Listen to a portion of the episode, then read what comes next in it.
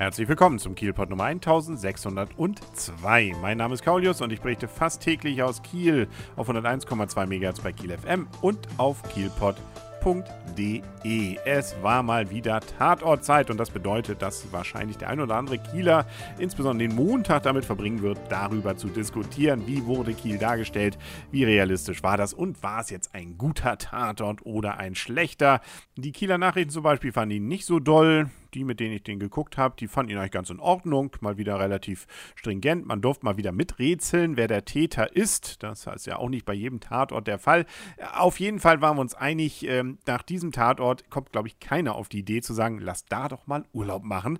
Dass man ein bisschen was vom Wasser gesehen hat, das kam erst ganz, ganz zum Schluss, wo die Kamera, nachdem da ein Hund längs lief, nochmal hochfuhr. Ach, guck, ach, so schön kann Kiel sein. Wobei das war natürlich dann auch den Umständen des Films entsprechend und äh, es ging um die Kinder von Garden und äh, dann ging es um einen Pädophilen, der umgebracht wurde.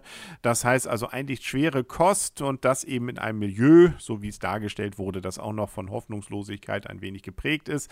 In diesem Fall eben auch wirklich so genannt, nämlich Kiel Garden. Ja, deswegen hat man wahrscheinlich auch ein bisschen was von der Sonne weggenommen. Das Blöde wahrscheinlich war bei den Dreharbeiten Juni und Juli. Ähm, man erkennt es auch daran, dass hier und da noch mal eine Deutschlandflagge aus dem Fenster hing. Ähm, bei den Dreharbeiten Dreharbeiten war wohl relativ gutes Wetter und äh, das musste man versuchen irgendwie zu dimmen und deswegen hat man aus einigen Szenen doch dann die Farbe entfernt, zumindest ein bisschen, damit es dann auch wirklich schön trostlos dort aussieht. Damit gab es also tatsächlich auch eine Menge von Kiel zu sehen, allerdings eben vor allem dann Garden. Vineta-Platz war natürlich auch dabei. Ähm, was mir jetzt so besonders nochmal auffiel, war, das ist für Kieler, die das dann ja beobachten, dann auch immer ganz äh, herzerfrischend, wenn dann die Autoszenen passieren. Das heißt, äh, wenn die Autos Autos irgendwo längs fahren. In diesem Fall war es übrigens jedes Mal, wenn ein Auto irgendwie von außen gefilmt wurde, dann fuhr es über die Gablenzbrücke. Ja, äh, wenn man von drinnen dann guckte, dann waren die dann ganz woanders. Dann fuhren sie nämlich unten am Wasser längs. Dann sah man nämlich auf der einen Seite dann äh, den Norwegen-Terminal und dann äh, konnte man auch, da, das stimmt dann ja wenigstens, äh, den Bahnhofsbereich dann sehen mit den Schienen. Und dann am Ende sah man dann plötzlich wieder den Norwegen-Terminal aus der gleichen Richtung. Da hat man wahrscheinlich dann irgendwas zusammengeschnitten. Ansonsten Ansonsten wären sie einfach im Kreis gefahren. Das wäre jetzt an der Stelle etwas sinnlos gewesen. Nun ja, äh, es, wie gesagt, es ging eben dann auch hin und her, wer denn jetzt Verdächtiger ist. Ähm, man hätte es vielleicht sich fast denken können. Äh, die Kieler Nachrichten haben bemängelt, dass man das, äh, die, der Logikfehler sozusagen da drin ja vor allem war, ähm, der Täter, der es ja nachher war, ähm, das war ein Junge, ein kleiner Junge, der hat natürlich keine Handschuhe getragen bei seiner Tat, weil sie in dem Effekt passierte. Da hätte man wahrscheinlich dann einfach mal das Tat Werkzeug auf Fingerabdrücke untersuchen können und müssen und schon hätte man relativ viel an diesem Film dann rausbekommen oder auch rausbekommen, wer es nicht sein konnte.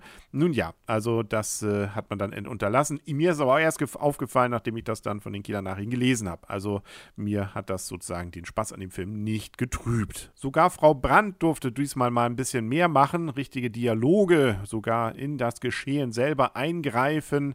Also das äh, kam ihr dann auch mal entgegen, dass es mal ein Film war, wo sie auch mal ein bisschen was zu tun hatte. Auch schauspielerisch ansonsten gut, aber natürlich, wenn das in diesem Milieu dann, diesem vermeintlichen Milieu dann spielt, dann kommen da auch die Klischees, diese Jugendlichen, die da sind, ne, insbesondere diese Gang, die dann da, ja, so klischeemäßig dann sprechen und dann plötzlich doch mal ganz kurz nett sind. Ah, ja, nun ja, ähm, gut, da kann man dann auch drüber streiten. Aber es ist ja nur ein Film. Das ist ja das Gute.